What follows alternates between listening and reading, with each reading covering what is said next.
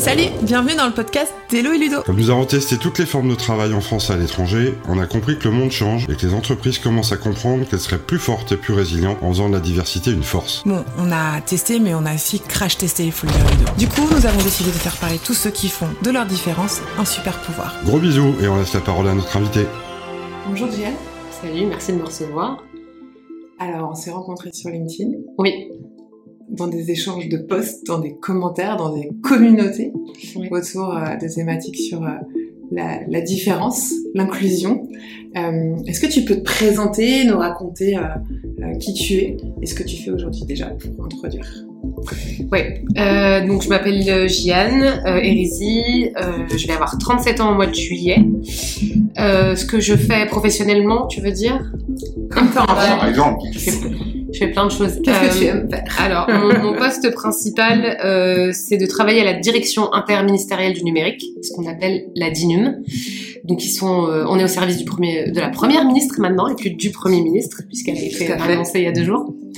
Euh, et du coup, au sein de cette DINUM, on a un pôle qui s'appelle beta.gouv.fr, qui est un programme euh, d'intrapreneuriat public où on incube des services publics numériques à destination euh, des citoyens français. Euh, L'idée, c'est de se dire qu'il y a des problématiques à résoudre dans, dans l'univers de l'administration publique. Et nous, on utilise la méthode du Lean Startup, donc des startups privées, qu'on a adoptées dans le public. Et donc, on a des petites équipes autonomes, euh, des devs, des coachs, des designers, euh, des chargés de déploiement, qui se mettent en, en action et qui euh, vont aller détecter le problème à résoudre et qui vont en faire un service public numérique euh, à destination des citoyens français, du coup. Et donc, on, on est en partenariat avec tous les incubateurs euh, ministériels. Ok, donc du coup, c'est l'État qui se met en mode start-up, c'est vraiment Et- possible ça? Oui, c'est possible, tout à fait. On attend de savoir comment. Il faut sûrement des gens vraiment avec des super pouvoirs. Et du coup, j'ai envie de spoiler même sur le reste, mais est-ce que tu te serais vu avec ce que tu vas nous décrire, tes Ouais. super pouvoirs et comment tu fonctionnes, Ouais. euh, travailler dans une autre direction que celle-là dans un Déjà, est-ce que tu fonction serais publique vu au gouvernement euh, ouais. Pas du tout. Euh, pour être très honnête, j'avais candidaté avant Betagouv, euh, je crois que ça devait être le ministère de l'enseignement supérieur, et euh, j'avais passé les entretiens et j'avais réfléchi à deux trois fois, euh, et je pense pas que j'aurais travaillé ailleurs et que je travaillerais ailleurs dans l'administration publique. Euh, pourtant, je travaille avec nos, nos partenaires et de manière très intelligente, mais c'est vraiment, euh, je pense, l'endroit où, où je me sens le mieux. Voilà. Alors, quels sont tes super pouvoirs pour réussir cette mission incroyable de mettre le gouvernement en mode start-up? Euh, alors, je, sais que nous, on s'est découvertes sur LinkedIn après le podcast que tu avais fait avec Céline de Nouvelles Héroïnes sur la question du TDAH, qu'on appelle euh, du coup euh, trouble de l'hyperactivité et de l'attention. Ce que j'estimais être un handicap pendant des années. Moi, j'ai été diagnostiquée il y a cinq ans environ par ma psychologue, par hasard. Euh, J'étais vraiment pas allée voir ma psy pour ça. Euh, et je pense que c'était un handicap pour moi. C'était comme une tare. J'en ai beaucoup souffert, beaucoup pleuré, et aujourd'hui pour moi c'est l'une de mes plus grandes forces. Bon, j'ai été aussi diagnostiquée euh, HPI euh, au potentiel, mais euh, je trouve que c'est plus difficile à appréhender comme, euh, comme diagnostic et comme super pouvoir. Mais les deux sont liés. Les deux sont liés, mais il y a des HP qui sont pas TDAH et inversement. Mais- Donc euh, bon, voilà, euh, avec l'hypersensibilité qui va avec. Mais c'est vrai que ce trouble-là de l'hyperactivité et de l'attention, qui d'ailleurs s'appelle un trouble quand même, euh, bah, ma- maintenant pour moi c'est ma plus grande force. Plus que le HPI. Ouais, j'ai l'impression. Euh, avant, je me serais dit que c'était euh, au potentiel, euh, douance, c'est c'est un mot positif en réalité. Et finalement, c'est le, le titre négatif, le mot négatif qui finalement est, est- est- enfin, pour moi, je l'ai appréhendé de, de- c'est c'est plus une force pour moi que HPI. Ça te va du coup si on focalise plutôt l'échange là-dessus Sur le TDAH Ouais. Ouais, grave, plaisir. Ça marche.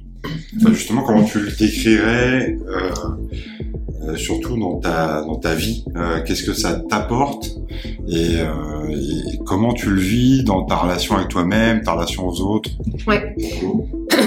Si je reprends un tout petit peu mon histoire, mes, mes parents sont un peu bah, HP, ils sont un peu atypiques, hein, neuroatypiques aussi, mais ils n'avaient pas, ils avaient pas ce trouble de l'attention.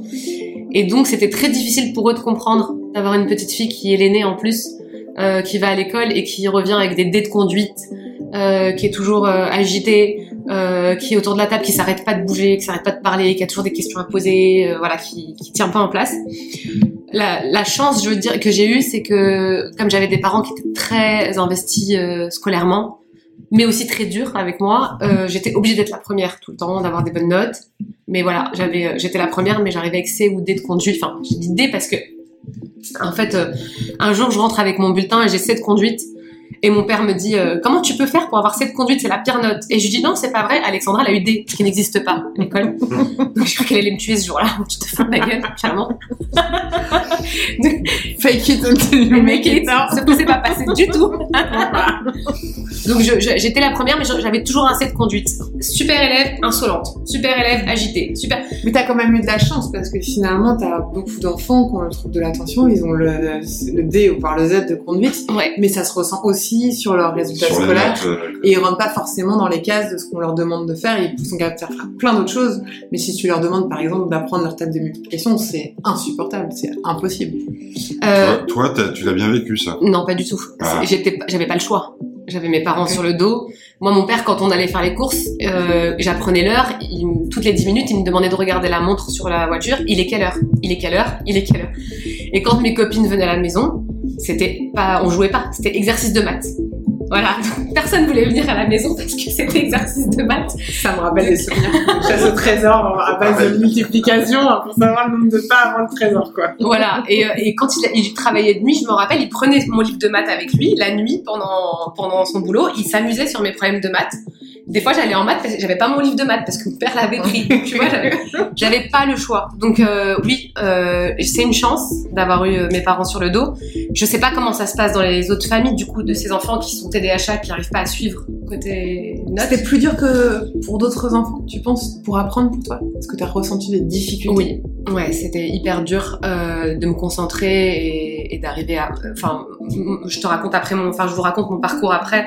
Moi, quand j'ai eu la, la capacité de ne plus avoir à aller à l'école et donc de m'autogérer à la fac, je n'ai plus presque plus posé les pieds.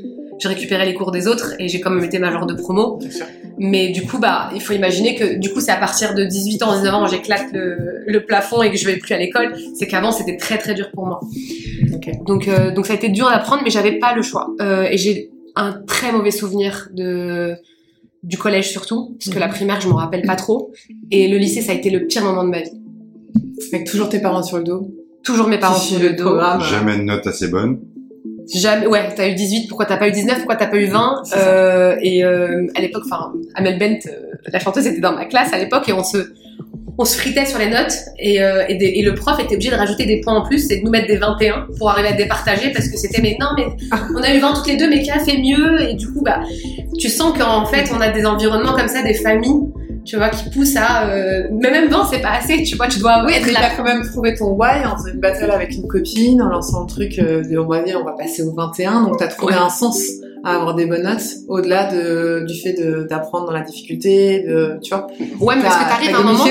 T'arrives à un moment où t'as 20 et on te dit, ok, t'as eu 20, mais qui d'autre a eu 20 dans la classe? Tu vois, donc tu c'est pas la note en fait. C'est que tu dois être, c'est pas que tu dois avoir 20. Tu dois être la meilleure. Tu dois être la meilleure. Donc c'était vraiment la pression de tes parents qui t'a poussé à aller Ouais. toujours chercher le truc. euh, Ouais. voilà. C'était toujours, il fallait toujours être la meilleure. Mais si t'avais été seul, est-ce que tu te serais dit, bah, en fait, je m'en fous des notes et je m'en fous de réussir et j'ai juste envie d'être là et de vivre ma vie avec mes potes et... Alors il y a un truc qui dit si, avec des si on refait Paris, je ne saurais jamais te répondre.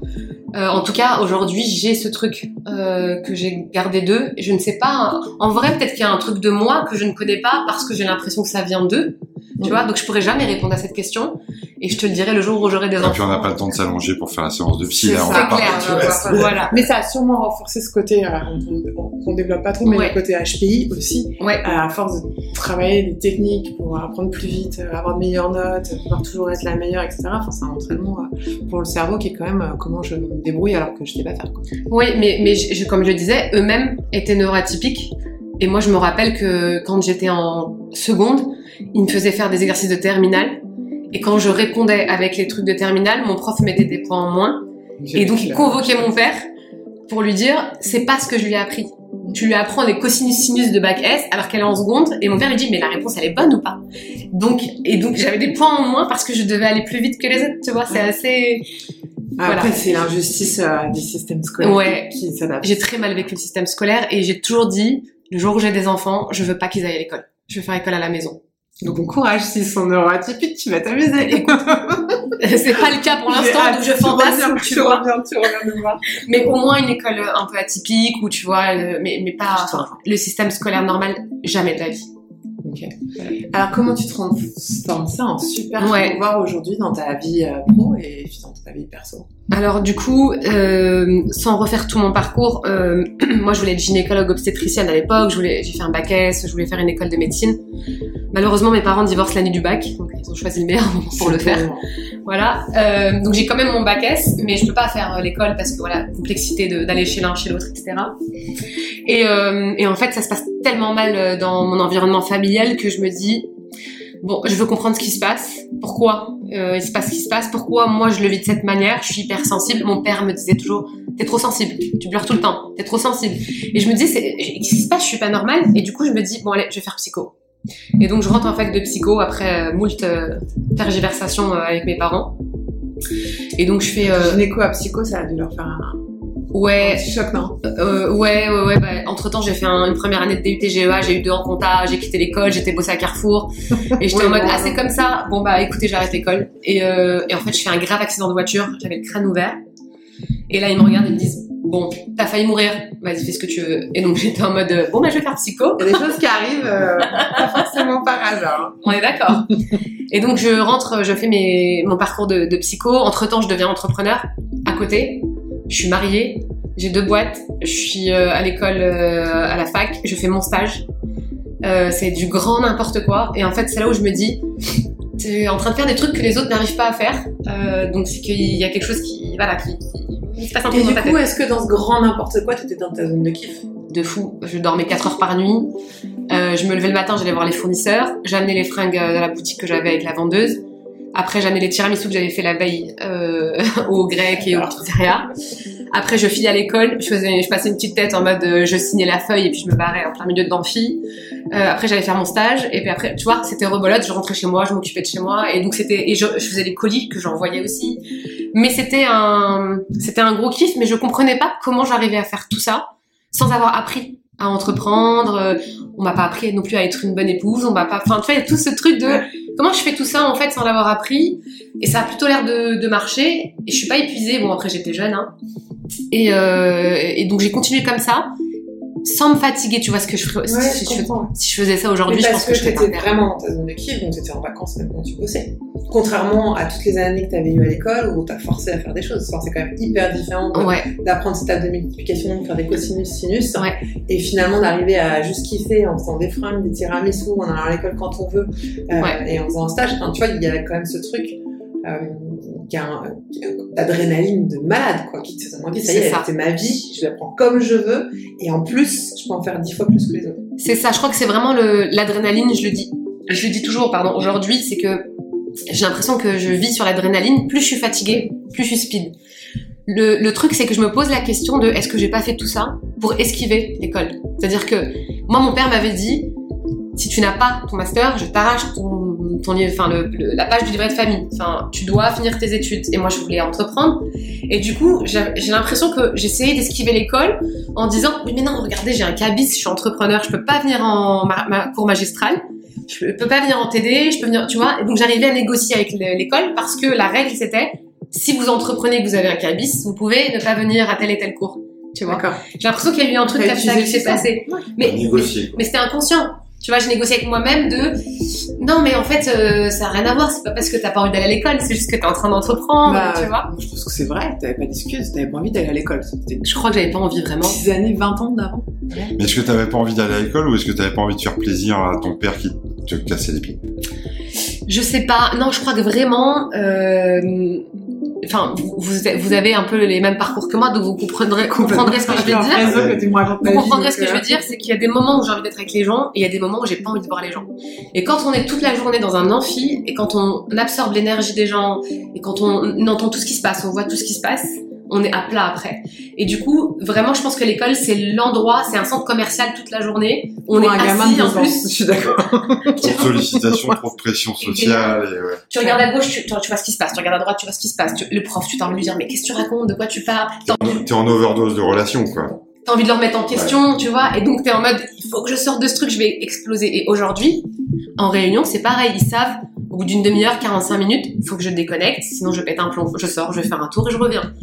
Et donc, du coup, je pense que vraiment, je voulais pas être dans un environnement où je suis assise entre des gens, je peux pas me lever, je peux pas sortir. Tu sais, c'est cette espèce de Mustang, tu vois, de, de cheval sauvage. Donc euh, voilà, en gros, passe toutes ces années, euh, j'entreprends, je, je, à plusieurs reprises, je sors de l'école et je me dis, je me lance un challenge. En fait, je me rends compte que j'ai fait une fac de 93, j'ai fait psycho, euh, et qu'en fait, euh, je fais un stage chez Mosaïque RH à l'époque euh, pour la diversité des profils. Et en fait, euh, et à IMS, Entreprendre pour la Cité, et j'entends des trucs en mode les universitaires sont nuls. On ne les recrute pas. On jette leur CV. On- Tu vois, et je me dis, oh, Michel, t'es dans la merde. Tu vas jamais trouver de taf. En fait, euh, tu fais- t'as fait une fac du 93 et t'as fait psycho. C'est le pire, tu sais. T'étais dans la caricature. Ouais, et du coup, je me suis dit, allez, je me lance un challenge. Euh, comment je fais pour rentrer dans un, un leader, euh, dans une boîte leader de quelque chose? Et je découvre Accenture, number one, euh, leader mondial et tout. Et je me dis, je vais rentrer là. Et tout le monde me dit, mais jamais de ta vie, tu vas arriver là-bas. Ils ont une grille avec HEC, Poly. Je vais rentrer là-bas. Et du coup, bah, j'y suis rentrée par Ah. sponsorship. Tu es rentré par l'accueil. à vous. Donc, je fais le T'as stage. pitché le patron dans l'ascenseur et c'est passé quoi Et encore. Euh, je fais mon stage chez MS Entreprendre pour la Cité et je fais une étude sur ces profils, la défiance des, prof- euh, des profils universitaires. Pourquoi on choisit des gens des grandes écoles et pourquoi il y a un problème avec... Est-ce euh, que ton étude est toujours d'actualité, non? Ouais, bah, j'ai 70 pages, des fois j'en, j'en ponds un, un post sur LinkedIn, tu vois, histoire de rappeler à tout le monde que ça n'a pas changé au bout de 10 ans. Exactement. Et, euh, et du coup, je fais cette étude-là avec les RH et les managers de là-bas et ma future euh, boss. Et enfin, c'est celle qui coordonne un peu l'étude avec moi. Et donc le jour où je fais la restite, elle me dit ah, franchement, euh, on a une grosse équipe relation école, on aimerait bien avoir quelqu'un qui vient s'occuper des universitaires, mais je sais pas comment faire parce que bah en fait j'ai pas de slot. Et je lui dis, bah, elle me dit, je vais essayer de voir si je peux te faire rentrer en consulting. Et là, c'est là où tu te confrontes à, ton diplôme, tu vois, à la grille. Et euh, donc impossible de rentrer côté consulting et côté ce qu'on appelle enterprise, donc la partie euh, interne, et un petit peu plus, plus souple. Et en fait, elle me dit la seule chose que je peux faire pour toi, je sais, t'as deux masters, t'as 29 ans, mais tu peux rentrer que en stage. Et moi, je me dis, j'y vais quand même. C'est ton but. Je paye une convention de stage à 500 euros sur internet, fake. Je rentre là-bas en stage pendant six mois et je leur dis, je vais vous montrer. Ne pas faire ça aujourd'hui, on peut vérifier les conventions de stage. J'étais, c'était un truc dans une école, hein, mais une Bien sûr. école bidon, tu vois. Et euh, 500 balles donc de, de convention pour toucher 1000 balles par mois à 29 ans avec deux masters, major de promo, etc. Ok. Mais je me dis, je vais le faire quand même. T'avais vraiment envie, quoi. Je voulais trop, enfin, tu vois, t'es mis un truc, un challenge. C'était ton challenge, voilà. boîte américaine où on parle anglais, où tous les supports sont en anglais, où je ne parle pas un mot d'anglais. J'arrive à l'entretien. Donc ma, ma, ma future boss me dit on va te prendre et tout et donc je rencontre ma future N plus 1 qui est juste euh, un cran en dessous et je prie pour qu'elle ne m'interroge sur rien en anglais. Et en fait je me dis c'est foutu si elle me demande quoi que ce soit même ce que t'as mangé hier c'est pas un mot d'anglais hein. et ça passe. Donc je rentre chez Accenture, je ne parle pas anglais. Tous les stages de sécurité, l'ordinateur, les mails, les trucs c'est en anglais. Et euh, je sais pas comment je m'en suis sortie mais je Et Google sortie. Translate existait déjà C'est possible, mais euh, tu sais, Google Translate, quand t'es en plein call avec euh, euh, l'Allemagne ou tu vois des trucs comme ça, il y a pas, tu vois. Et donc j'ai réussi à me, à me faufiler comme ça et ça a marché. Et D'où euh, super pouvoir quand même du trouble de l'attention qui fait que, en fait, souvent t'écoutes rien, donc là tu, tu n'écoutais toujours pas, tu ne comprenais toujours pas, mais t'avais toujours une solution quand même. j'ai toujours trouvé une solution. C'est-à-dire que pour faire les mails, je demandais à quelqu'un, j'allais vérifier bah, sur internet. J'arrivais toujours à m'en sortir, tu vois, pour euh, où je demande, enfin, les tests de sécurité, bah en fait, je regardais les images, c'est comme le code de la route. Enfin, t'arrives, toujours à t'en Et t'étais sortir. pas en stress trop, c'était l'adrénaline qu'il te fallait. Euh, si, j'étais très en stress. Pourquoi? Parce que être différente et arriver dans un environnement de gens moins neuroatypiques, Pas Et- tout quand même. j'ai été, enfin, j'ai vécu. Il y en a quelques-uns. Ouais, ouais, mais plutôt côté euh, consultant, moins côté interne. Et je me suis retrouvée dans une, un endroit où il y a eu deux, trois personnes qui avaient fait les bonnes écoles, qui avaient les bons prénoms, qui avaient le bon comportement, où j'ai vécu un peu de harcèlement et de sentiment de, de mise euh, de côté. Ça a été assez dur pour moi pendant quelques mois. Euh, j'ai con- j'ai continué, on m'a pris en CDD, donc je suis restée un an euh, parce que voilà, je voulais un tampon, donc j'allais pas partir après le stage. Et euh, le jour où on m'a proposé de rester à un CDI, j'ai dit Ciao. salut. C'était très cool. Je- Vous m'avez lancé ma carrière. J'ai vécu euh, un truc un peu pas très cool avec des gens au même niveau que moi, mais mes boss, j'ai eu. Ça a été ma première mentor, Pamela euh, Dupertre, N plus 1. Elle m'a accompagnée pour tout apprendre. Je connaissais rien, ni Excel, ni PowerPoint, ni l'anglais, ni. Elle m'a tout montré. Elle le savait, tu l'avais pas fait complètement alors. Non, elle l'a découvert. Non, un jour, je suis tombée sur un, un truc dans son agenda. Elle avait, euh, elle avait rentré un, un truc avec un, un call avec une des nanas des RH et elle avait écrit euh, Est-ce que tu peux prendre Jeanne en coaching euh, ou tu peux lui trouver une formation parce qu'en fait elle cartonne mais elle manque trop de confiance en elle et j'aimerais bien. Et tu vois, et j'étais tombée dessus par hasard et j'ai gardé la capture écran. Ah, génial. Tu vois, et elle m'a Elle aidée. le sait Je sais même pas si elle le sait. Ouais, tu elle vois. dans le poste. Elle va le savoir, je vais lui envoyer. Mais en fait, elle, elle savait qu'il y avait quelque chose, euh, tu vois, de l'ordre de la confiance, de l'universitaire, de... et elle m'a suivi, elle m'a poussée. Elle m'a envoyé en formation d'anglais, elle m'a appris les, enfin, tu vois, et je la remercierai tu penses jamais qu'elle était neuroatypique Je pense qu'elle a quelque chose, elle, alors elle est pas trouble de, de l'attention. Mm. Elle est, elle est hyper sensible, elle est très intelligente en fait, tu vois, elle a une, une intelligence émotionnelle en fait, et d'adaptation qui est très, bah, c'est une très bonne RH. hein. Ok. Aujourd'hui, responsable RH. Mais je pense que c'est elle qui a compris qui j'étais et qui m'a permis euh, d'être euh, à l'aise avec qui je suis dans le milieu pro en fait. Tu vois, c'est elle qui m'a ouvert les premières portes. Et j'avais presque 30 ans. hein. Donc après Accenture, je vais pas tout vous dérouler, mais en gros, j'essaye de réentreprendre, je redeviens salarié, j'essaye de réentreprendre, tu vois, je joue comme ça. Et du coup, est-ce que l'échec était très présent? Parce qu'on dit souvent quand tu es TDAH, tu as tellement besoin d'adrénaline que finalement, bah, dès que tu es un peu trop dans ta zone de confort, tu te mets en, en difficulté, en échec. Et que tu passes d'échec en échec. Tu t'auto-sabotes, j'ai l'impression parfois, C'est ça. parce que t'as peur à la fois en- autant d'échouer que de réussir. C'est assez bizarre, tu vois. Parce qu'en fait, euh, si tu échoues, on t'a toujours appris, enfin, on t'a toujours dit de toute façon tu vas pas y arriver, machin, t'es pas assez bonne, etc. Donc c'est la normalité. Mais dès que t'arrives à faire des trucs, tu te dis, euh, en fait, ça veut dire que si j'y arrive, bah déjà ça déconstruit quelque chose qu'on m'a dit, donc ça veut dire que c'était pas normal tout ce qu'on m'a dit. Donc ça veut dire que tout ce que j'ai vécu avant c'est pas normal, c'est pas validé. Et ensuite c'est, ça veut dire que je vais être un peu plus devant, sur le devant de la scène. Et moi, tu vois, là, je fais le podcast avec vous. Il y a trois mois, c'était impossible que je parle à un micro. Parce que je parle tellement vite que c'est quelque chose que. J'arrive à suivre. hein. Hein.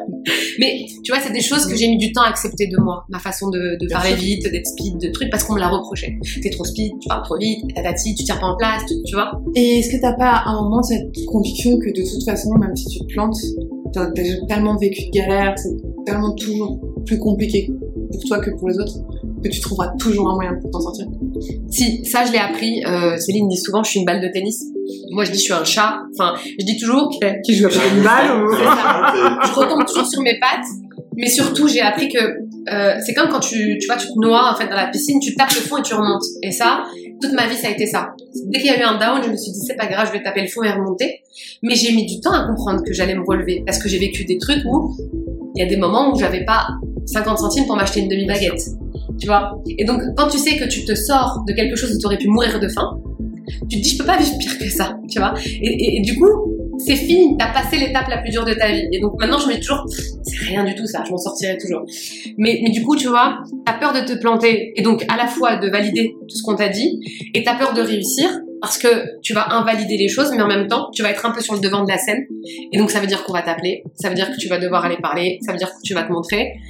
Et t'arrives à un truc de, euh, il y a un retour de bâton à un moment donné. Est-ce que, en fait, ça veut juste pas dire que t'arrives pas à t'autoriser à dire non C'est très difficile pour moi. Je l'ai appris ces dernières années, euh, mais ça fait pas très longtemps que j'arrive à dire non à des trucs et je dis encore oui à des trucs où je devrais dire non parce que j'arrive pas à avoir de vie. hein. Honnêtement, je dors 4 heures dans la nuit, j'ai pas de week-end.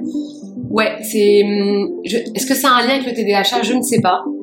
Ouais, c'est un lien. Il le confirme avec un hochement de tête Oui. devant moi. C'est Oui, ça. pour, la caméra Enfin, en tout cas, pour la caméra qui est pas là, avec Ludo. Ouais, Enfin, en tout cas, ça je sais pas. Voit et ce qu'on est. euh. Ouais. Et Bah, Mais- et puis de tout. Puis c'est ce besoin aussi, tu vois, le côté hyperactif, c'est euh, dire non, c'est refuser quelque chose en plus. Ouais. Mais est-ce que c'est en pas fait, c'est je, je crois que t'adores le challenge, en fait. C'est, un kiff, le, chaque petite chose qui semble un peu bizarre, en fait, tu peux y arriver. Ou, Ouais. juste parce que, là, je projette plein de biais perso, donc t'as le droit ouais. d'invalider tout ce que je dis. Hein. Euh, juste la personne qui est, tu sens qu'elle est un peu en demande et t'as envie de l'aider parce que t'aimes pas laisser les gens sur le côté de la route euh, ou trouver une solution parce que c'est un challenge de trouver une solution. Qu'est-ce qui n'est pas vraiment tout ça et- Non, tout est vrai. Euh, déjà, un, je suis orientée euh, solution. Dès que les gens me parlent d'un problème, je dis ok, un problème, trois solutions. Ça c'est ton problème. Il y a forcément une solution, sinon il n'y a pas de problème. Et bon, ça Oui, il est mal posé. Ça bouscule beaucoup de gens de qui me disent ouais mais t'es sûr que t'as fait psycho toi? Parce qu'en fait toi j'ai jamais exercé parce que c'est pas je peux pas moi rester assise écouter les gens et leur dire euh, Mhm, mhm, mhm, mhm. tu vois moi je suis en mode attends jamais euh, coach, vas-y, tu te lèves on va sortir on va aller tous les deux ensemble on va aller faire ce truc là que t'arrives pas à faire tu vois? Et t'es en mode euh, c'est pas du tout ça le taf d'un psy. Donc tu vois j'ai fait 6 ans mais je peux pas c'est un peu je peux pas exercer. Donc j'ai tu vois? Donc je suis très orientée solution effectivement. Euh, oui j'arrive pas à dire non et, ça m'a coûté beaucoup dans ma vie euh, oui j'arrive pas à laisser les gens sur le côté pourquoi? Parce que je me vois toujours en eux et je me dis si moi on m'avait aidé à tel et tel moment Enfin, tu vois, je me dis toujours, Ah, j'ai pas fait la bonne école, ah, j'ai pas, tu vois, j'aurais pu bosser dans telle et telle boîte, tu vois, mais j'aurais eu besoin de rôle modèle et de gens qui m'accompagnent. C'est pour ça que j'ai créé euh, la newsletter Badass, etc. Je le dis, je parle à la JN d'il y a 5 ans. La JN d'il y a 5 ans, elle avait besoin de ça.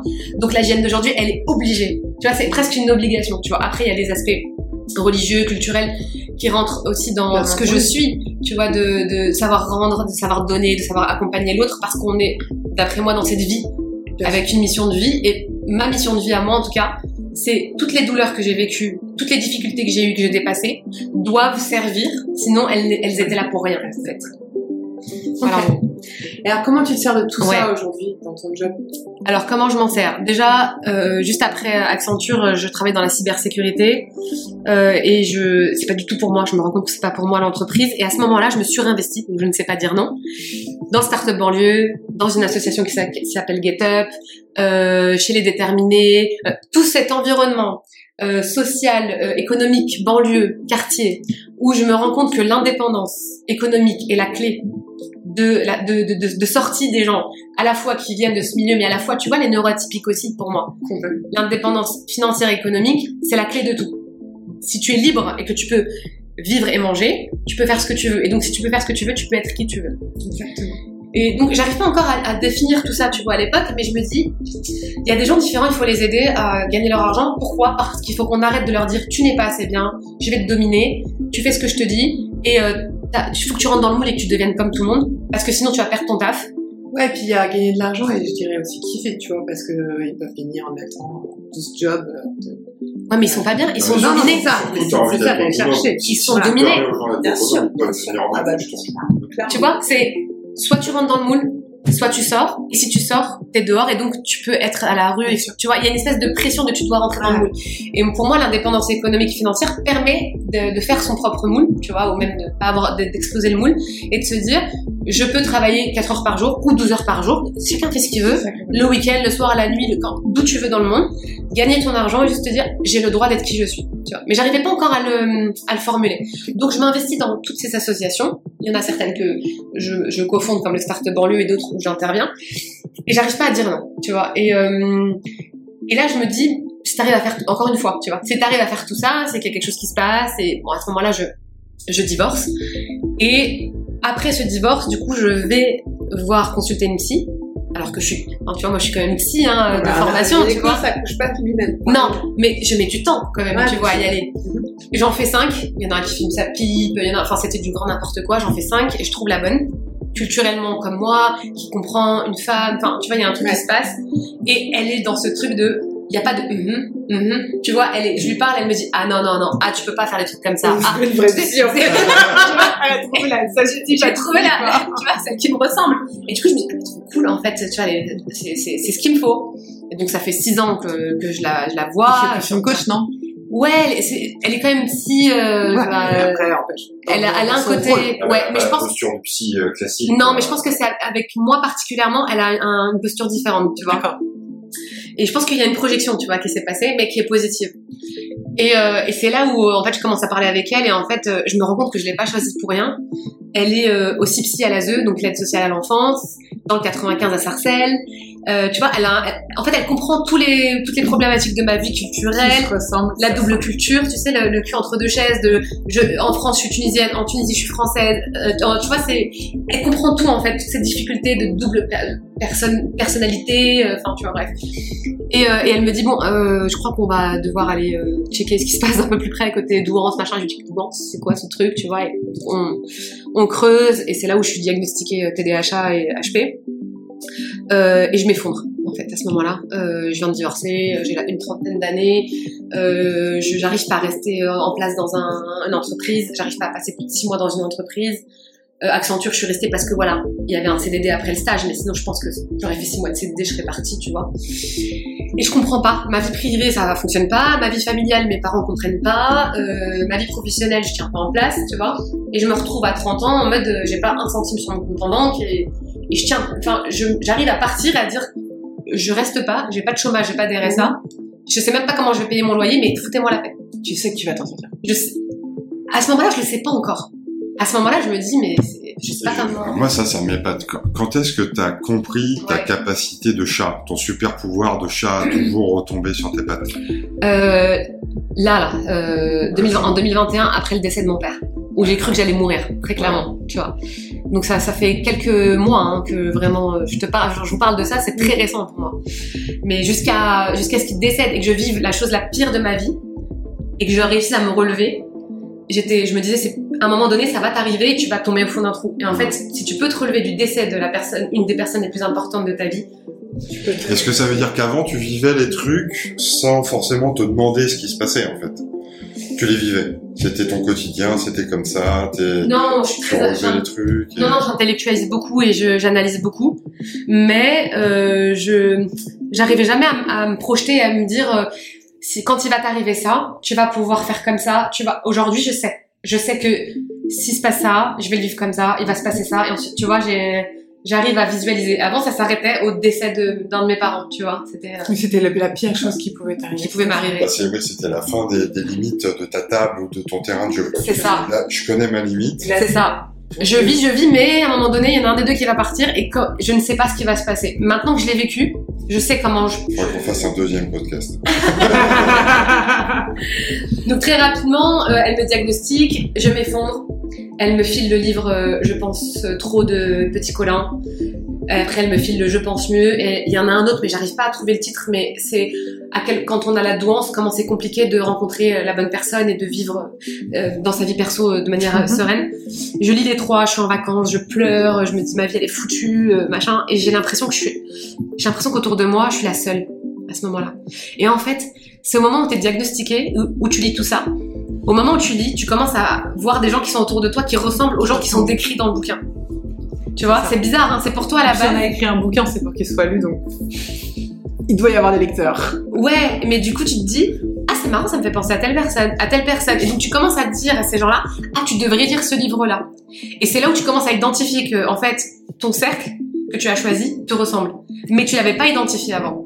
Ça, c'est scientifique. C'est C'est dingue, hein. Les gens s'attirent. Parce qu'avant d'être diagnostiqué, t'avais pas fait de Non. recherche, t'avais pas d'é- d'éclairage sur ce que c'était que ces bidules là de TDAH, de HPI, etc.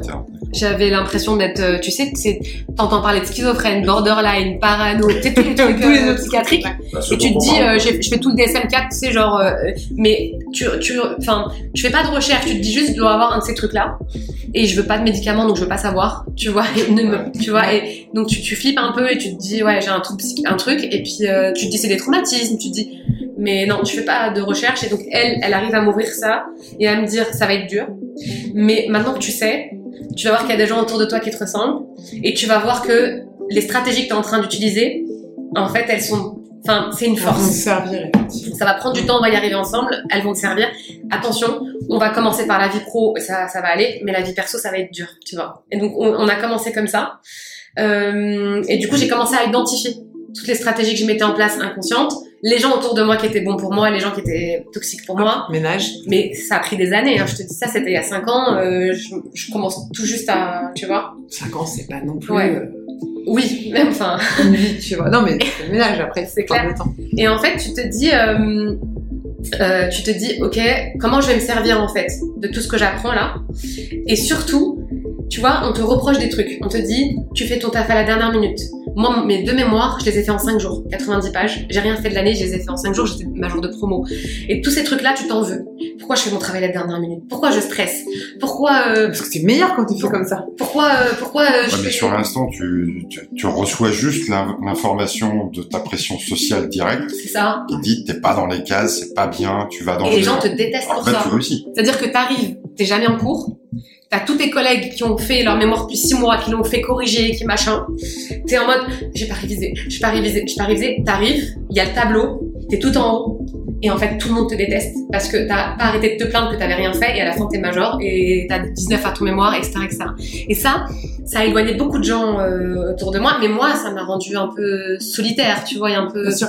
Tu vois, avec moi-même en mode il faut que je change, je dois changer qui je suis. Et ça, ça m'a appris qu'en fait non, j'arrive à faire des trucs que les autres ne peuvent pas faire. Demain j'ai un truc à faire, j'ai une conférence à faire, j'ai toujours pas fait mes slides.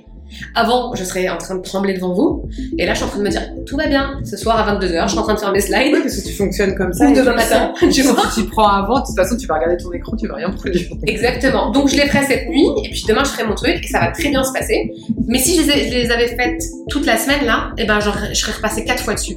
Là je vais prendre une heure. Jeanne, t'as une heure, t'es obligé de les faire pour aller dormir. Mais il y a un truc scientifique, c'est que la, euh, le trouble du, de l'attention vient du fait que la sérotonine, la sérotonine va pas assez vite dans le cerveau. Quand tu rajoutes une, une dose d'adrénaline, elle va beaucoup plus vite. Donc, euh, Ouais, je mange beaucoup de Nutella aussi, tu vois. Genre, Ouais. non mais genre, je pense non, que... mais tu vois, je pense qu'il y a un truc aussi quand tu comprends comment chimiquement ça Ouais. fonctionne. Ouais. Euh, bah après, tu te déculpabilises un petit peu, quoi. Moi, je Ouais. sais que si je suis pas dans l'urgence, je bosserai pas. Ouais, Euh, de toute façon, c'est chimique dans ma tête, donc Ouais. je cherche, je cherche plus, tu vois. ouais, mais, tu- mais il m'a fallu du temps pour le comprendre tout Bien ça. sûr. Et donc, à un moment donné, elle m'accompagne à me dire, c'est ton pouvoir, c'est une force, tu dois accepter qui tu es. Et aujourd'hui, c'est assez ouf parce que j'ai plein de gens que je coach sur plein de trucs, sur LinkedIn, dans l'entrepreneuriat, à qui je peux dire ça. Tu vois, il y en a qui pleurent, oui, mais je fais mes trucs à la dernière minute. Mais c'est trop bien. Tu te rends compte ou pas? C'est-à-dire que tu es capable de faire quelque chose que les autres peuvent pas faire. Et en fait, ils sont en mode, ah, mais c'est vrai, accepte qui tu es, c'est ta force, tu vois. Exactement. Et je crois qu'on vit ce qu'on a vécu, enfin on a vécu ce qu'on ce qu'on a vécu, et on vit ce qu'on vit pour pouvoir aider les autres à l'accepter. Et il faut l'accepter pour aider les autres à l'accepter, tu vois. Et donc ça revient à ce qu'on disait tout à l'heure, c'est bah tu, La retourne, comment tu, laisses- nourris les choses. tu peux pas laisser les gens de côté et les douleurs que tu vis te servent à aider les gens qui sont en train de vivre les mêmes douleurs. Et, euh, et C'est parce que ça t'as cette capacité-là. C'est pas Alors attends, parenthèse, parce que du coup, est-ce que t'as pas eu aussi le sentiment que d'autres s'étaient rendus compte de ça et en ont abusé dans ta vie Complètement. Moi, j'ai, j'ai un, je me rappelle, moi, il y a plein de gens, euh, j'ai fait le ménage, hein. Et j'ai entendu une fois, ah, c'est trop bien de déjeuner avec toi, c'est du consulting gratuit. Bam. Toi, tu sors de ma vie, en fait. Ouais, c'est ça. Mais, Arrête d'être une sensuelle, de me pomper ma vie, mon essence Mais- perso. mais moi, je crois qu'on ne peut pas nous faire ça sans notre autorisation. On ne peut pas nous manquer de respect. T'as laissé, t'as laissé faire. J'ai laissé faire jusqu'à aujourd'hui. Je suis sûre qu'il y a des gens que je laisse faire encore. Et en fait, je le disais tout à l'heure, il y a un aspect très euh, culturel et religieux chez moi qui, qui dit c'est pas grave, Dieu me le rendra. Donc, oui, il y a des fois où je me dis bon, euh, là, on est en train de me pomper mon énergie. Il y a des fois où je me dis ce que tu es en train de me prendre, je vais le recevoir fois mille derrière. Donc, c'est pas grave, tu sais Ouais, ça c'est vrai. Mais ça, c'est la, la bien, théorie. euh, quand moi j'ai découvert dans la Silicon Valley euh, le give and take, Ouais, les givers réussissaient vachement mieux que les takers. J'étais mais j'ai soulagée. soulagé, hein. Ah là là, d'un coup, le fait de donner, en fait, crée une énergie que tu te reprends dans la c'est vie à vrai, un nous, en moment fait, donné. une vie de merde. Ouais, complètement. Et, et, et du coup, Mais j'ai pris des claques là-bas, mais celle-là, elle a été violente. hein. Parce que là-bas, donner, c'est. En fait, si tu le fais pas, t'es. T'es personne, quoi. Ouais. Les gens le font naturellement. C'est un truc qu'il faut faire, qui fait partie de leur état d'esprit. pour moi, c'est la base du réseau. Mais en France, c'est. Oui, mais pour moi, le réseau, c'est tu donnes sans attendre. Et moi, c'est ce qui m'est toujours arrivé, c'est j'ai donné, j'ai donné, j'ai donné. Et en fait, je, je me suis rendu compte qu'il m'était arrivé des trucs très graves. Tu vois, les accidents de voiture, Mhm. j'ai failli mourir, les trucs où je me retrouve sans argent. Et en fait, t'as des trucs qui tombent dessus, des opportunités, et tu te dis, je suis sûre qu'il m'est arrivé ça parce que j'ai fait ça à telle personne. Tu vois, j'ai aidé telle personne, il y a un de ses potes qui me rappelle derrière pour me dire, ah, machin m'a dit que, et, et donc t'as la vie qui te dit, t'inquiète. Mais quand tu crois à ce pouvoir-là, que les choses n'arrivent pas par hasard, est-ce Ouais. que tu crois au pouvoir de la visualisation? Ouais, pouvoir d'attraction, la loi de l'attraction, le pouvoir de la visualisation, énorme. Enfin, et je crois aussi euh, que on- quand on dit des choses mauvaises, ça nous arrive quand on pense aux choses mauvaises, parce que pour moi l'univers n'entend pas le pas. Donc je veux pas ça, je veux pas ça, je veux pas ça. C'est exactement ce que tu vas avoir en fait. C'est ce Donc dit euh, pour les gamins. Hein. tu vois on dit pas au négatif. on se dit pas parce que l'univers ne comprend pas le pas Et et donc, le cerveau qui comprend pas. et aussi et donc c'était en mode oh là là je vais sortir je veux pas perdre mes clés je veux pas perdre mes clés Je- à la fin tu finis par perdre tes clés et donc ça aussi je l'utilise beaucoup j'essaye de, de me dire à moi et aux autres reformule ton truc en positif. Méthode Et coach. je le, enfin, ouais, tu vois, et, et, enfin, je sais pas si tout ça a un lien, mais je pense qu'on on a, on a été obligé pour comprendre qui on est et ce qu'on vit, d'aller chercher des choses pour valider des choses et se dire, t'inquiète pas, tout va bien se passer, c'est dur, mais tout va bien se passer, tu vois. Et donc, on va attraper ces choses-là de la visualisation, de l'attraction, de toutes les méthodes, les stratégies, en se disant, purée, des fois, c'est dur, mais en fait, on est capable d'aller, euh, faire un pas de côté et d'aller dans les, tout ce qui est parallèle, spirituel. Bah, tu vois. testes en fait ce qui est, et tu vois ce qui marche. Ouais, ce qui peut t'aider plus besoin que d'autres de tester et trouver des, des solutions, des solutions, Voilà. des, des relais, des choses qui vont Ouais. euh, des trucs différents, des trucs différents. des trucs différents, tu vois. Et en donc, tout cas, qui te correspondent. Et que on- c'est différent ou pas, tu vois je- je, trouve qu'on est beaucoup dans, dans euh, de TDAH, d'HP et tout, à être, tu vois, dans ces trucs de médecine parallèle. Moi, je fais de la kinésiologie, euh, tu vois, le magnétisme, tous ces trucs-là m'appellent parce que j'ai pas trouvé dans la médecine normale et dans la normalité entre guillemets des choses pour pouvoir m'aider, alors que tu sais, on a un, level un peu de, on, dit médium comme si c'était voyance, mais en fait médium c'est être entre l'autre monde et celui-ci, et donc de sentir les énergies. Et donc si on est à cet endroit-là, on doit aller chercher des gens à cet endroit-là.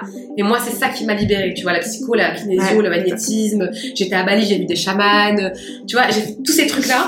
C'est. Et avant, je les assumais pas. Avant, je les assumais pas. Avant, j'étais en mode, oui, euh, je aller faire du yoga. Non, non, j'ai été voir un chaman, j'ai été voir un machin. Maintenant, Même j'ai- l'hypnose est assez puissant quand t'es Ce matin. euh, TDAH. j'étais, Parce euh, que c'est le seul moment où tu peux pas penser Bah, quand quand tu arrives, alors ça, on peut en reparler, mais moi, ça, ça marche pas du tout chez moi. Ah, moi, c'est ouf, ça me met sur off. Mon cerveau, mais c'est peut-être le côté HPI qui reprend le dessus. contrôle fric. Mais, ah, mais. À fond.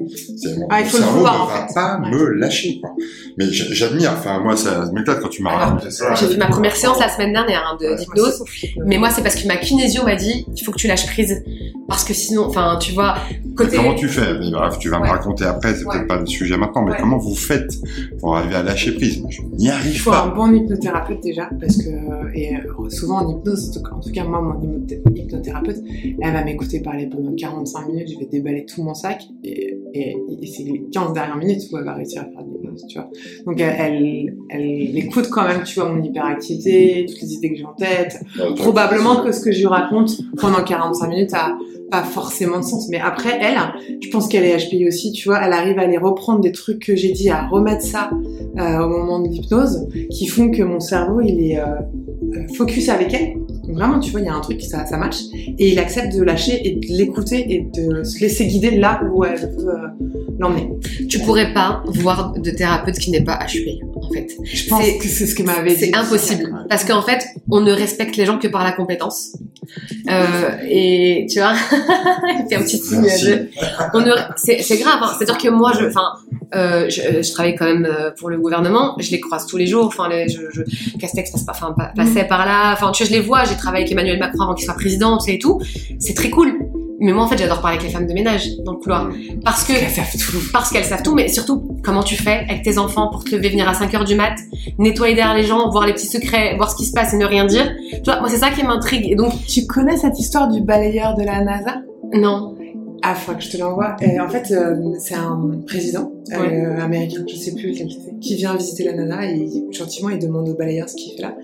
Et le mec lui dit, bah en fait, j'aide ces gens à aller sur la Lune. Oh, waouh, j'adore. Et le mec avait un why dans le passé de la NASA. Et voilà, et tu vois, mais euh, dans chaque boulot, il peut y avoir un why, tu vois. Et la femme de ménage qui bosse à l'Elysée, franchement, elle doit surkiffer, quoi. Ouais. Enfin, nous, on est euh, côté Ségur. euh, Il y a, tu sais, il y a Matignon et puis il y a un autre bâtiment qui est Ségur. Mais tu vois, elles parlent pas. Elles sont toujours discrètes. Et le truc, est, le boulot est toujours bien fait. Et elles arrivent à Sur 5 le heures du volet. mat. On est D'accord, elles sont triées sur le Je volet. pense, et euh, elles ont pas de badge. Donc elles peuvent pas, tu sais, elles sont, on leur ouvre, on leur ferme, donc elles peuvent pas sortir de l'immeuble comme ça, tu vois, c'est assez impressionnant. Et donc moi, ce qui, enfin, les mécaniciens, tu sais, le mec plein de boue, mais qui, euh, il arrive à te faire démarrer le truc, euh, la personne qui peint, tu vois, ces gens-là m'intriguent plus que des gens qui sont bien entourés, qui ont des communicants, ouais, qui ont des communicants qui leur disent tu dois faire ci, tu dois dire. Et pourtant je travaille avec eux hein. je travaille avec eux, mais ça ne me fait rien. Quand il y a tous les camions de, de flics devant euh, l'immeuble et que je sais que le, le Premier ministre était là, qu'il y a les caméras, que le truc, bah nous on fait tout, on rentre, on va au bureau, on travaille. Il y a personne qui est là en train de dire, oh, tu vois. Et alors que en fait, t'as des gens hyper compétents dans leur job. Et donc, ce que je- c'est ça que je voulais te dire, c'est que en fait, tu ne pourrais pas euh, adhérer, retourner voir un, ou une thérapeute qui n'est pas HP, parce que tu ne respecterais pas sa compétence. Tout à elle, tu fait. Ouais.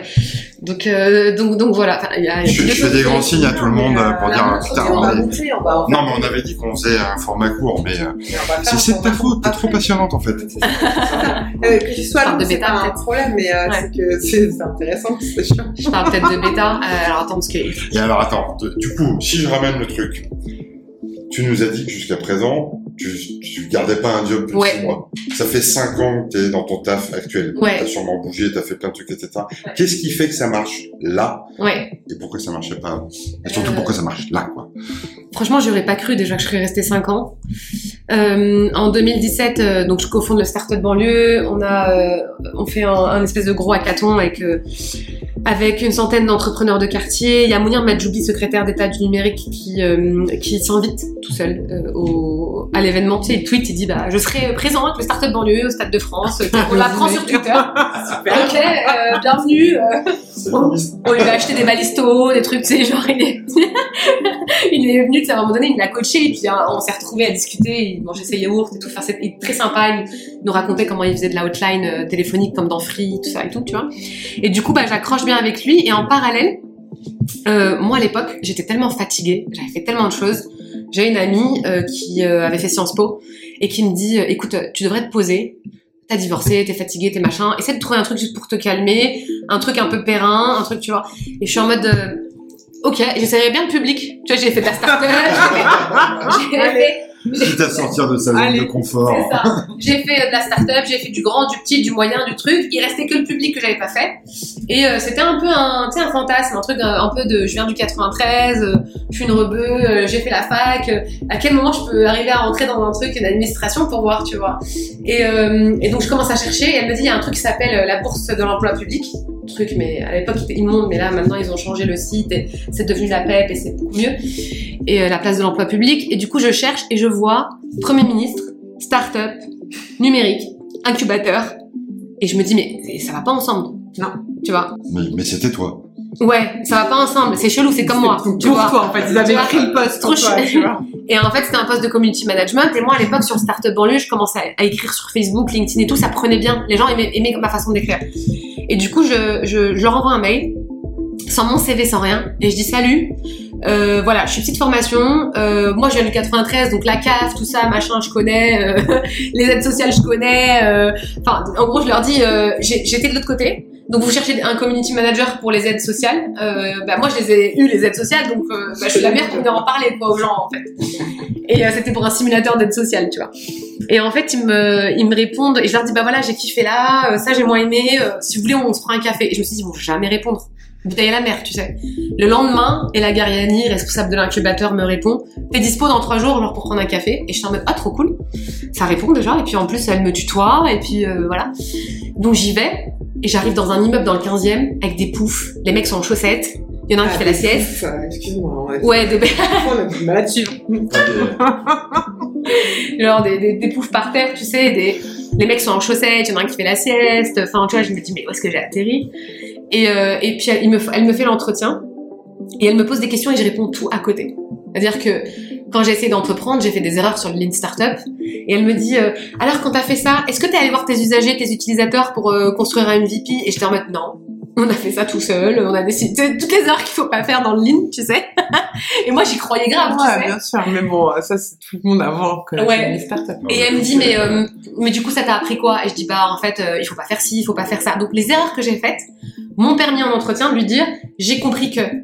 Et elle me dit alors je vais être très honnête avec toi, on est obligé de publier les posts euh, sur le site euh, interministériel des gens qu'on va continuer de recruter. Donc ce poste-là, il est pour cette personne qui est assise là-bas, mais c'est juste qu'on est obligé de le, post- de, de le publier, tu vois, genre, c'est- t'es obligé de faire ça en fait. Même quand tu gardes la personne, t'es obligé de republier pour continuer le, tu vois. Et, euh, et je dis ok, elle me dit là il y a les élections qui arrivent, c'était 2017, donc on te rappellera, euh, ton profil nous convient, on aimerait bien te prendre, on est 35, je suis la seule nana, euh, elles étaient deux je crois, et il y avait que des mecs, développeurs, blancs, la trentaine, école d'ingénieur. Et je me suis dit ils vont jamais me rappeler, tu vois. Je rentre chez moi, je fais le start-up banlieue, Mia Majoubi vient, je l'appelle, elle, elle vient coacher les équipes, elle ramène un collègue, Et en fait, à ce moment-là, on a le Stade de France, on a des t-shirts, euh, Nike nous a envoyé des t-shirts, on a fait une- un, un marketing de malade. Et moi, j'étais responsable com et market, tu vois. Mhm. Et donc, elle arrive, il y a 400 personnes, on est au stade, tu sais, elle se dit, mais elle fait un truc de malade, tu vois, alors qu'on avait zéro budget, on a levé des fonds et tout. Et on sort de, de l'événement et Mounir, du coup, vient me dire au revoir. Et Ella vient, ils se parlent tous les deux, puisqu'ils travaillent ensemble. Et euh, il me dit, ah, ce serait pas mal que tu viennes bosser avec nous. Et elle, elle arrive, elle, elle lui dit, ah, mais on va la recruter. Et en fait, il y a un truc qui se passe à ce moment-là. Et on est en octobre et elle, elle me C'est dit, voilà, sérendipité euh, chez toi. il se passe un truc hein. trop bizarre, tu vois. Et donc elle me regarde et elle me dit, euh, euh, est-ce que tu peux venir la semaine prochaine au bureau? Et là, en fait, elle me dit, tu vas rencontrer un mec qui s'appelle Pierre Péziardi. Et je lui dis, ok, très cool. Je viens la semaine d'après, le mec est perché. Il m'emmène dans un café, on prend un café 10 minutes et il me regarde et me dit, je veux pas voir ton CV, je veux rien savoir, je veux savoir où t'as kiffé et qu'est-ce que tu veux faire maintenant pour kiffer. Et est-ce que tu veux venir kiffer avec nous? Et je me dis, mais il est incroyable. Et je lui dis, bah ouais, j'ai kiffé ça, ok, tu, viens demain? Ok, moi je me suis dit, je vais venir euh, visiter les bureaux, voir les gens, tu vois, encore une fois. J'arrive le lendemain avec mon ordinateur et il me dit, ta place elle est là, t'as commencé aujourd'hui, ton TGM c'est ça, et tu vas faire ça.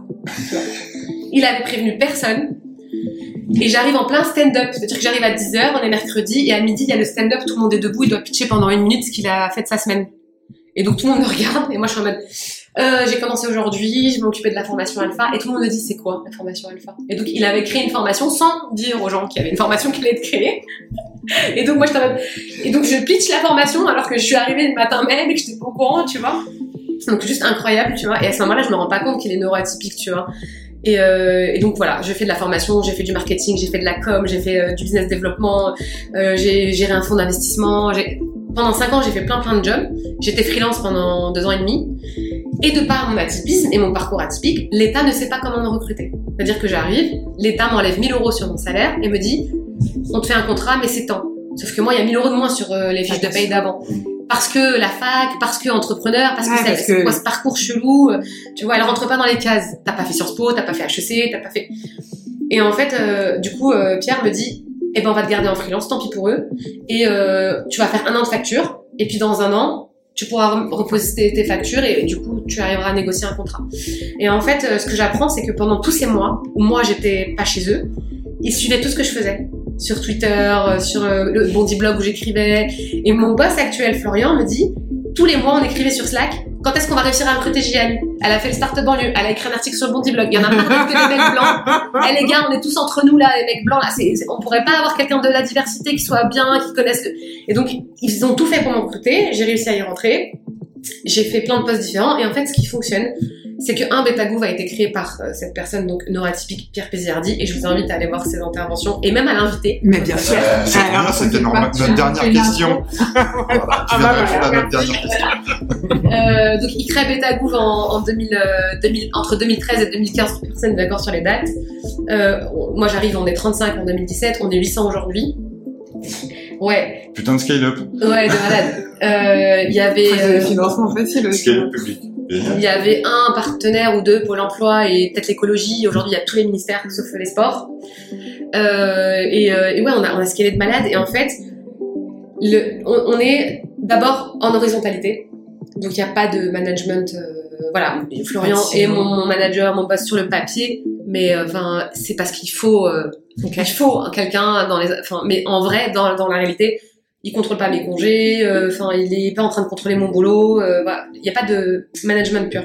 Donc, on est en horizontalité, on est en autonomie, autogestion des budgets. Toutes les équipes euh, gèrent leur recrutement, leur budget, leurs mesures d'impact, tout, les, les congés, les, les ajustements, le produit, tout, leur technologie, tout, ils gèrent tout, les outils qu'ils veulent utiliser.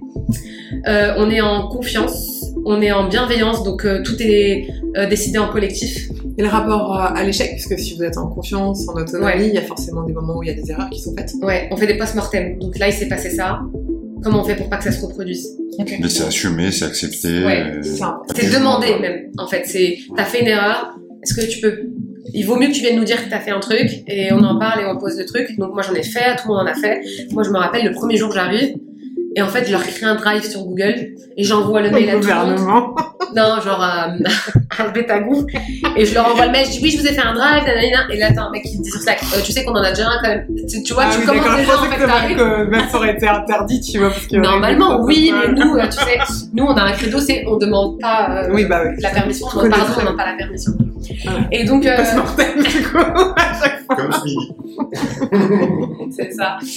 Et du coup, euh, et du coup, autonomie, bienveillance, confiance, et tout ce que je dis, c'est très vrai parce que ça fait cinq ans que j'y suis. C'est pas comme si j'étais en train de, de raconter euh, du bullshit. On a tout qui est sur notre documentation, sur notre blog, les gens racontent.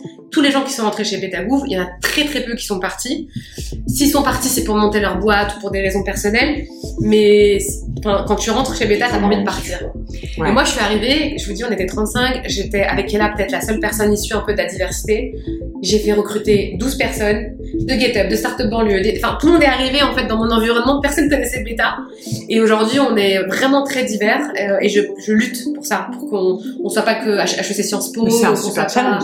C'est pas Ouais. une lutte. Et, et est-ce que fort je, je lutte dans le sens euh, dès que je vois une annonce passer où quelqu'un va mettre un nom d'école ou un truc, non, en fait, tu vois, il y a pas de, tu veux mettre un niveau de diplôme, mais avant il y avait, oui, euh, t'as fait une école de commerce. Aujourd'hui c'est plus possible chez Beta d'écrire euh, ça. Il y a des postes chez Beta en ce moment parce que Ouais. euh, les gens qui vont écouter, euh, Ouais, vont, alors. beta.gouv.fr slash recrutement. Et je pense que la force, en fait, ce qui fonctionne chez nous, c'est qu'on est très peu de contractuels et que 90% de la communauté est freelance. Et en fait, je pense que, comme je le disais tout à l'heure, le fait d'être freelance fait que tu es autonome euh, financièrement, indépendant. Tu peux être qui tu veux, tu vois. Et il y a une espèce de... T'es pas rattaché à un contrat et donc, tu, tu vois, tu Il n'y a te... pas de lien de subordination. ça. Ouais, puis t'as une vraie Déjà. souplesse, quoi. T'as Ouais, une souplesse de toi-même, Ouais. et, et c'est assumé, l'organisation, l'accueil, et Oui. on laisse faire. Oui, et en, en fait, quand on se recrute entre nous, comme les équipes sont autonomes, bah forcément, t'es neurotypique, tu recrutes quelqu'un qui te ressemble, qui recrute quelqu'un qui Ah, lui ressemble, qui recrute, tu vois. Et en fait, nous, c'est-à-dire que moi, je parle de Betagouv en soirée. Genre, euh, je suis en mode... Ah, forcément, quand on parle là, ça a l'air très cool. en Thaïlande, je suis là en train de rencontrer des... hein. je rencontre des Français en Thaïlande, je remets bah, je bosse là, mais toi tu fais quoi? Mais quand tu rentres, on pourra, tu pourras peut-être m'envoyer ton CV, tu sais. je suis en- On est toujours en train de, de, de faire des appels de phare à tout le monde, euh, mais c'est toujours des gens qui nous ressemblent, tu vois. Bien sûr. Et, et en fait, je pense que c'est c'est ça en fait. Il faut aller dans une entreprise, dans un environnement où les gens sont déjà comme ça et recrutent des gens qui leur ressemblent. Et en fait, c'est on crée un environnement bienveillant pour euh, pour ce type de personnes. Et moi, je vais te dire très honnêtement, avant que tu fasses ton post là sur LinkedIn, j'avais pas trop capté qu'on était tous un peu comme ça. Enfin, genre, on va pas dire tous, mais peut-être au moins 80%. Et en fait, il y a une de mes collègues, Béatrice, qui, euh, me répond au post et qui dit euh, Ah, mais maintenant je comprends mieux. Et je crois qu'en fait, euh, chez Betagouv, on est tous, euh, enfin, on est beaucoup euh, comme ça. Et en fait, on a fait, ça a ouvert la parole. Ça a ouvert la parole. Ça a ouvert la parole, ça a ouvert la réflexion. Et d'un coup, on s'est posé en mode, ah ouais, mais en fait, il y a un truc qui, enfin, c'est pas que, que moi, tu vois, c'est tout un, c'est un univers qui est comme ça chez Betagouv. Et qui, enfin, en gros, on peut être qui qui on s'est qui s'est construit assez naturellement de gens qui se sont rapprochés donc maintenant il faut qu'on lance un, un label euh, euh, après les boîtes green il faut des vraies boîtes inclusives qui recrutent et font enfin, elles sont faites pour euh, accueillir Ouais. Atypico-friendly. J'avais envie de créer ça il y a, il y a un an ou deux, là. Il faut, faut qu'on le fasse. Bah écoutez après euh, à peu près une heure de conversation Ouais. euh, je pense que c'est une super C'est chiant de parler avec des gens intéressants. on va devoir on va devoir monter mais euh, je pense qu'il y a moyen de faire de Un deuxième podcast? bah ouais de Ah bah oui. podcasts tu vois Ouais. Bon, en tout cas, Déjà, on va appeler Pierre. Tu vas nous mettre en relation avec tout à Pierre. fait. exactement Viens me raconter comment il a créé Beta et euh, comment lui il a imaginé en fait ces questions d'autonomie, de bienveillance, de confiance. C'est euh, aujourd'hui euh, l'autogestion et l'auto-organisation dans l'État. Euh, on passe toujours un peu pour des, des, tu sais, des, des gens un peu décalés, mais, mais, mais ça marche, ça fonctionne. Il va falloir qu'il nous explique pourquoi ça marche chez beta.gouv.fr et pourquoi ça marche pas dans plein de boîtes qui ont milité comme des malades avec des dirigeants. qui- Nous, on est entreprise libérée, horizontalité, autonomie, responsabilité, etc. Tout le monde se barre de ces boîtes-là parce pas que ça ne fonctionne pas. Euh, et chez vous, ça fonctionne, mais ça fonctionne parce que, et ça c'est ma, ma vérité, je suis sûr que Pierre sera d'accord, parce que vous êtes différents. Ouais, alors Pierre a créé, et puis euh, maintenant il, il, est, il est plus chez Beta, il viendra vous raconter la création, mais surtout, nous, la- les, les valeurs ont été transmises, et les personnes qui sont restées, aujourd'hui Florian qui est un peu, qui chapeaute Beta Gouv, il a ces valeurs-là. bah bien sûr Si Florian qui avait pris la place n'avait pas ces valeurs de bienveillance, d'autonomie, de communication, ben, ça serait pas resté, tu vois. Donc il y a eu, il y a une trans, il y a une, une volonté, il faut créer, il faut recruter les bonnes personnes, même quand tu t'envoies, qui vont, tu vois, continuer à transmettre ce truc-là. Et c'est ça qu'il a fait. Donc lui, il l'a gardé, puis ensuite il nous a recruté nous. Et nous, il nous a transmis ça, et nous, on est en train de le transmettre aux autres, et quand on va partir, etc., etc. Tu sais, dans, dans des entreprises classiques, on appelle ça la culture. Mm. Il faut créer sa culture, il faut la connaître, il faut la pérenniser, mais Mm. c'est exactement ce que vous avez fait à l'échelle de Beta. C'est ça. Il faut la pérenniser, il faut la transmettre, et quand tu Vous gardes l'avez incarné. on l'a on l'a incarné et Florian l'incarne aujourd'hui. Mais si tu veux si il l'avait si Pierre l'avait pas bien transmise et si Florian l'avait pas, pas adopté et l'avait pas lui-même transmise à son tour tu vois c'est difficile hein, de transmettre. Créer et dire c'est comme ça c'est cool. Mais tu vois c'est comme quand t'as tes enfants. T'es en mode alors ça va être comme ça on va faire comme ça mais après eux ils moi, vont je pas faire que pareil bah, d'en avoir quatre. et donc moi c'est ça que je retiens euh, Ils te voient, ils t'entendent dire un truc et faire autre chose, et ils disent, mais attends, maman, bullshit, quoi. tu vois? Et donc, du coup, moi, je suis restée parce que c'était Florian qui passait manager, parce que je savais qu'il allait transmettre la culture et qu'il allait nous traiter de la même manière qu'on a toujours été traités, qu'il allait conserver ce cadre-là. Et je lui ai dit, lui, il est passé manager, je lui ai dit, je veux bien passer un contrat parce que c'est toi, parce que je vais travailler avec toi, et parce que c'est le, symbole type de la, la bienveillance, de la communication, et j'arrête pas de lui dire, faut qu'on fasse un article sur euh, la façon dont tu... Florian, il est très en shadow, c'est quelqu'un qui est Ah, très... mais euh, attends, on n'a pas reçu de star. Très- mais tu vois, il est là, C'est il c'est un c'est leur leader. manager. c'est un vrai leader, c'est-à-dire qu'il est derrière toi, il te pousse, tu le vois pas trop, mais tout ce qu'on fait, toute notre réussite, elle est due à, à la façon dont il chapeaute Pétagouf. Donc, euh, et c'est pour ça que je, suis- que je suis là et que je suis restée. Et souvent, on part à cause d'un mauvais manager, et je vais conclure là-dessus, et parfois on reste à cause d'un très bon manager. Super, bah, merci beaucoup. Ça, Bravo. Merci. On Merci. sera passé d'Amal Bent euh, à Macron et la femme de ménage de la rue de du, du ministère. Merci pour tout, c'était hyper enrichissant. Ça va être euh, un calvaire de monter ça euh, dans le bon sens du terme. C'est comment euh, Je crois couper, que, monter, notre- euh, voilà. Notre ami qui nous aide sur le montage, il va pas avoir le choix que de nous dire, vous savez, j'ai rien à monter, je vais retirer les bruits de fond et hop, Salut. c'est dans la boîte. Vous voulez faire un, podcast authentique? Il est authentique. Ben, c'est ça qu'on aime. Ça. Voilà. Merci pour tout. Avec plaisir. Merci pour l'invitation. À bientôt.